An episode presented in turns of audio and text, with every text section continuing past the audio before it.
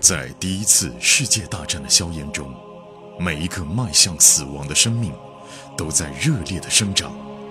慧天、颜亮双人播讲一战史诗巨作，让你像追美剧一样，追历史，穿越火线，第一次世界大战。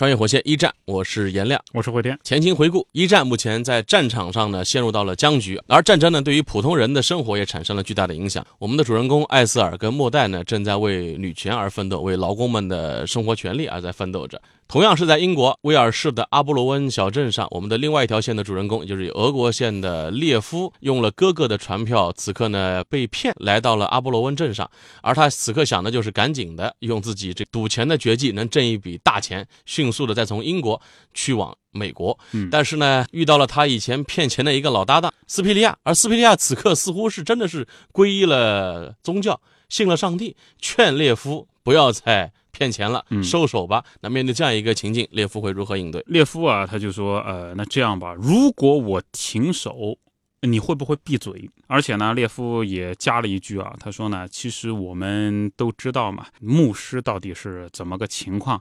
以前啊，我们在老家，哥萨克人就是那个哥萨克骑兵啊，帮着贵族鞭打我们的时候，牧师都是在一旁笑着看热闹。你说牧师真的像你讲的这么神圣吗？拉倒吧！斯皮利亚脸上啊就有点易怒，但是想想看，说那这样吧，如果你做一次真正的忏悔，停止你的罪，上帝会原谅你，我也不去惩罚你。接着呢，斯皮利亚又说了一句啊，他说我会检查你的，如果我发现你违背了对我的承诺，就是你违背了对上帝的承诺啊，那么我就会揭露你的罪行。然后列夫点点头，OK。接着他走开了。列夫离开了泰格温大宅子啊，就冒雨赶回阿波罗温，心里面憋着一肚子火。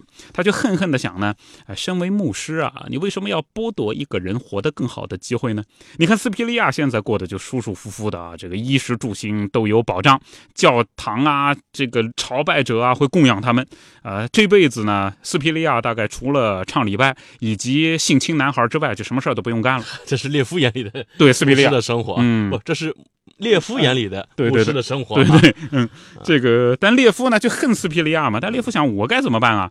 如果说放弃赌牌，那就永远不够路费，那注定就要待在这儿八百米井下一直喂马，那永远就不要想去美国，更不要说把大哥接到美国。按列夫的逻辑是啊，你斯皮利亚混得好，你突然混成牧师，说实话，嗯从神权往上走啊，比什么科举考试更难啊。啊，那嗯就是你怎么能混上这个地步的？嗯哦，你混着好就算了，你还不让我用我的方式让我过得更好？对啊，啊，嗯，列夫嘛，从来就不会挑稳稳当当的路走啊，他朝酒吧走去。威尔士啊，酒吧呢在礼拜天是不开门的，但是阿波罗温这个地方呢，不怎么太重视这一点，因为这个地方信仰比较杂，镇上呢只有一个警察，这个警察呢你也不至于说礼拜天也不休息，还跑出来去查赌，对吧？所以呢，在礼拜天的时候呢，晚上是最安全的时候，有很多人正在这里喝酒，其中有两兄弟，这两兄弟呢正在酒吧里面喝威士忌。哎、在当地啊，一般来说有钱人才喝这玩意儿呢。大多数普通人都喝啤酒啊。列夫呢要了一罐啤酒，打招呼啊，说：“哎，怎么样？要不要来一把？对吧？就是号召赌局了嘛。啊，就列夫此刻想快点把这个赌局组织起来，对骗完一笔钱赶紧就走。对那兄弟俩成了凯子了，就是那里边要宰的凯子啊。对，这个乔伊、乔尼两兄弟呢，正在那儿喝威士忌嘛，看上去应该是发了一笔小财。然后呢，乔伊就说啊，哎，这个我们正在想这个事儿呢。列夫就很开心，他说，那么我们就来一把牌吧。不到半小时啊，在酒吧后面的仓房里面就摆开了赌阵。啊，有乔伊，有乔尼两兄弟啊，有几个俄国人，也有当地的威尔士人。他们的玩法呢叫蒙三张啊，就是拿三张牌蒙下去了以后，最后比大小。就是我们炸金花炸金花，炸金花啊三张牌比大小。嗯，这个炸金花相当厉害啊！我我了解的情况，就我一个朋友以前被坑过的，一个晚上那是好几万，那就就莫名其妙的就没。而且炸金花的出钱方法特别简单，嗯就是如果我们要炸一夜的话啊，对前面都不出钱，嗯只要最后一把给你发一个你以为很大的三条 K，三条皮蛋对，，给你发一个，就是那个凯子发一个，让凯子以为是很大的牌，然后给这个出千的人发一个更大的牌，这一把牌就可以把一夜的钱全部赢回来。对，列夫呢，他的本事就是打牌。实际上啊，他如果不作弊，一般也不输；但是如果作弊，那就肯定会赢。在很长时间里面呢，玩家是轮流发牌，不会一个人一直发牌。呃，很长时间里面，列夫只有一次对于牌动手脚的机会啊，而列夫抓住了那次机会。最后的结果呢是列夫输给了普莱斯，而普莱斯赢走了所有的钱。呃，普莱斯就是他的新新任搭子啊，新任搭子骗钱搭子新。任搭档啊。列夫他就觉得这是自己在当地最后一场赌局了。等到下个礼拜天啊，斯皮利亚才会来。等到他来了以后呢，嘿，列夫已经坐上船横渡大西洋了。列夫想啊，真是想看看呃斯皮利亚那时候那种扭曲的脸。当然，列夫他赢的方式呢，也说一下，就跟颜亮刚才讲的一样，乔伊兄弟呢每个人都拿到了大牌啊，三张一样的，但是普莱斯呢豹子，呃，豹子。对对对，那普莱斯那三张呢大一点，就这么简单啊，就这就是一个么简单。大豹子，就嗯都拿到大牌了。是的，是的，所以最后呢，这个等到普莱斯把三张牌往桌子上一翻啊，所有人脸上露出的就是又可笑又可怜的表情。豹子吃豹子，嗯我不说了吗？这个牌前面都可以正常打，嗯到天亮之前，牌局结束之前，只要发一把豹子吃豹子的牌，嗯所有的钱基本上都被那个出钱的人赢走嗯呃，然后嘛，列夫找理由离开，就是我钱没有了，那翻翻口袋没钱了，啊。就列夫我说我也输光了啊，我也输光了别找我啊，嗯对然然后找普莱斯去哎、啊。普莱斯呢，他就说，呃，我得赶快把钱收起来，下次再见，因为普莱斯是当地人，别人也不怕他跑。地头蛇啊地，头蛇。然后呢，在后面的小巷子里面啊，两个人分钱。呃，普莱斯把赢来的钱一半就塞到列夫的手里面。列夫是很清楚自己会得多少的，同时呢也很自信啊，普莱斯不会骗自己。为什么呢？普莱斯以前干过。就列夫发现自己一份里面呢少的也也不多，少了五县令，就少了几毛钱啊。我们话说，那当时列夫是这么做的啊，列夫晚上摸去了普莱斯家，从窗户翻进去，然后在普莱斯睡觉的时候呢，列夫把自己的左轮手枪捅到普莱斯嘴里面，把这个撞针给掰开来。普莱斯当时吓得尿床了，嗯，所以以后一直是。就再也不会干这种事了。这个跟他制服那个斯皮利亚的方式一样，啊对，你再有一次，对啊，你就直接见上帝去了。呃，这个列夫呢就把钱分好了以后嘛，就普莱斯就走了。呃，列夫回到酒吧，他脑子也不知道搭错精什么，他为什么要回酒吧？但他就回去了。而回去了以后呢，和斯皮利亚撞了个脸对脸，就在赌场里头。哎呀，这次呢斯，皮利亚按理说不该出现在酒吧里，他本来以为一周以后才能碰到他，对没想到他没走。啊，对，那么斯皮利亚呢，他前面也说的嘛，就我会检查的，嗯没想到他真的就来检查了啊。嗯等到斯皮利亚看到列夫啊，列夫就发现斯皮利亚呢，立刻转过头跟一小群俄国人在郑重其事的说什么事儿，而这群人当中啊，就有参与拍剧的人。就那俩凯子，嗯，对。然后呢，那俩凯子就是乔伊兄弟呢，回头又正好看到了列夫，列夫转头就走，不用问，肯定是斯皮利亚就讲了，这个人冥顽不灵。冥顽不灵，嗯无可救药，我只有揭发他了。这个人刚才作弊。出对钱骗了你们钱啊！对你们看着办吧。所以呢，列夫赶快要回家拿东西，就是因为自己的护照、枪，对吧？皮箱子全在家，赶快回家拿，你不能就光带钱，带钱也走不了啊。嗯然后呢，呃，在快要走到家门口的时候啊，迎面来了个人啊，列夫一看呢是邻居啊，就是那个耶稣比利。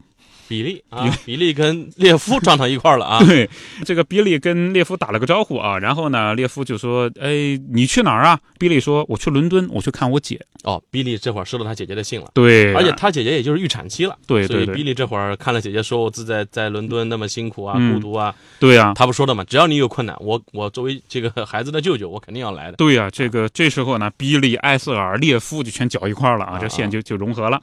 列夫说：“哦，你去伦敦啊？哪趟车啊？”比利就说：“六点半，现在还差二十分钟。你要是现在走的话，来得及啊，是不是要出门啊？”嗯，列夫就巴不得现在赶快闪，正好有班火车啊！对，他就让比利先走嘛，赶快冲回家啊！进厨房，打开电灯，把地上的那个石板挪开来，里面是全部的积蓄啊，哥哥名字的护照，呃，一小箱的黄铜子弹，另外呢，手枪、弹膛里面每一个弹仓都装好子弹了，确定好了。另外呢，还有钱啊，这些东西全部打好包。走人啊！最后想想看，回到房间里面又拿起了两副扑克牌，随身带，随身带，对吧？这是他的 傍身之物。呃，对呀、嗯，算起来啊，只要能够冲到火车站的时间是够用的。这时候他听见啊，自己的门外面有人在讲话。坏了，追家里来了。堵门了。嗯，呃，列夫呢没打算跟这些人当面对质，确实列夫也不怕他们，身强力壮啊。当然，这些矿工呢也是好勇斗狠。问题是我手上有枪啊。对吧？你狠得过这玩意儿吗？可是，一旦打起来啊，僵持起来就会错过火车。呃，如果说是要快速的离开呢，就得用枪了，那不是拿枪威胁，就得开枪了。一旦开枪，警察招来哎麻烦啊啊！那这个就很麻烦，也离开不了加利夫，也没法用上船票。所以，最好的办法呢就是溜。所以，列夫啊就从后面的窗户呢翻啊翻出去了以后，沿着小巷子匆匆的走。尽管说他的靴子十分的笨重，但是威尔士一直。下雨嘛，地上泥泞，所以沾这个光啊。列夫迅速逃离，也没有被人，也没听到啊。小巷尽头呢，就有一条窄路，在街灯下呢，还有一个这个厕所，就一个小的一个房子啊，一个厕所。这个厕所也起到了遮挡的作用，可以帮他挡住光。又往前跑了两条街呢，列夫发现，哎呦，这条路要再往前呢，得经过酒吧。你看，又跑回到那地方来了，得经过酒吧。但如果说换一条路吧，得折返，折返的话，那些人可能在后头堵。哎，所以呢，怎么着呗，孤注一掷吧，爱怎么着怎么着。那么往前走的时候，所幸啊，在酒吧后面呢，几个人在这边上厕所，没有刚才打牌的那些赌客在。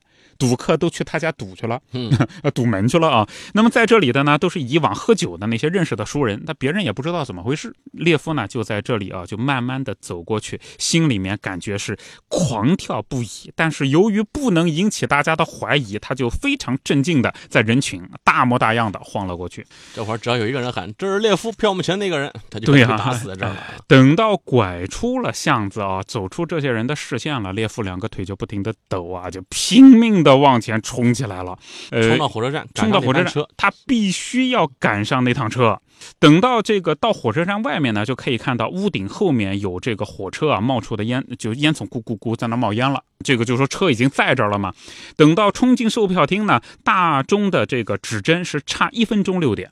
六点钟火车发车，火车马上就要开。哎，列夫就赶快把钱拿出来啊，然后递给这个售票员。售票员说：“哎呀，先生你好啊，这很很英国绅士。哎呀，先生你好啊，请问你要去哪里啊？”然后列夫说：“这趟车。”然后呢，售票员接着介绍这趟车经过阿布尔德啊、庞蒂瑞德目的地。然后列夫说：“你不要废话了，反正卖给我票，我要上车，单程票快点儿啊！”列夫呢又听到了“啾”就一声哨音嘛，就是火车要发车了，要开动了。呃，售票员呢把这个车票。递给他，列夫抓起车票，转身就跑，零钱也不要了。刚刚冲进检票口啊，售票厅的大门咣当一下子就。打开来了，被追过来了，哎，追过来了啊！乔伊兄弟跑过来就抓列夫啊！没想到呢，列夫反应很快啊，他不刚刚一只腿在检票口里面嘛，列夫没往里面继续跑，他折过来给这个乔伊啊脸上就是一记直拳，接着对他下巴一记勾拳，把他打倒在地。这样的话，两兄弟就挤一块了嘛。列夫抢过车票，转身就跑。这也是老江湖啊！你要是立刻跑，你会被拦住，对吧？直接反身就是回击，反身就是一下。但是列车呢，已经是开起来了，缓缓开动，门已经关了，所以列夫就绝望的在后面跑啊，一边跑一边吼说：“开门啊，开门啊！”他肯定不会有人理他嘛。对他赶不上这辆车，就可能被打死。哎，车站里啊，突然间。最后一节车厢的门开了，列夫发现啊，门后面是耶稣比利友善的小脸，小比利，啊小比利，他就以为是邻居，跟我一样赶趟车，哎，对，列帮帮你呗，啊，列夫纵身一跃啊，比利就抓住这个列夫的胳膊啊，将列夫拖到了车上。列夫呢，好不容易坐在地上，就大口的松气啊，就坐在这个火车上了，安全了。比利就说：“哎，你还真能赶时间啊，差一点就误车了。”列夫哈哈大笑：“对呀，赶上火车是最重要的。”两个人啊。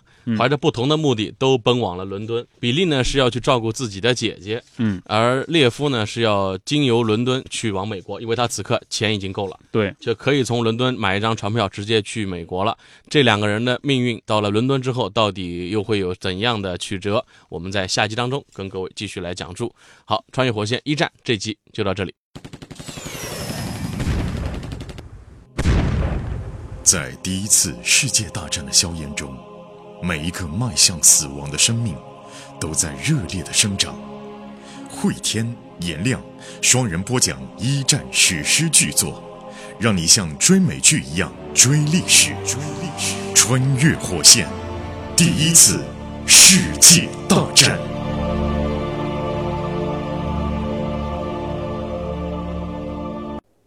节目的最后告知大家一个好消息。继一战后会天颜亮的两档新节目《永恒的边缘》《冷战的权力游戏》，还有《世界的凛冬》《二战的权力游戏》都已经上线。从一战的硝烟弥漫到冷战的两极对抗，二十世纪人类的故事得以完美落幕。大家可以在喜马拉雅搜索“冷战”“二战”即可找到新节目。同时，我们还组建了高级 VIP 群。您可以添加火线助手拉您入群，微信号就是火线的全拼加二零二，也就是火线二零二。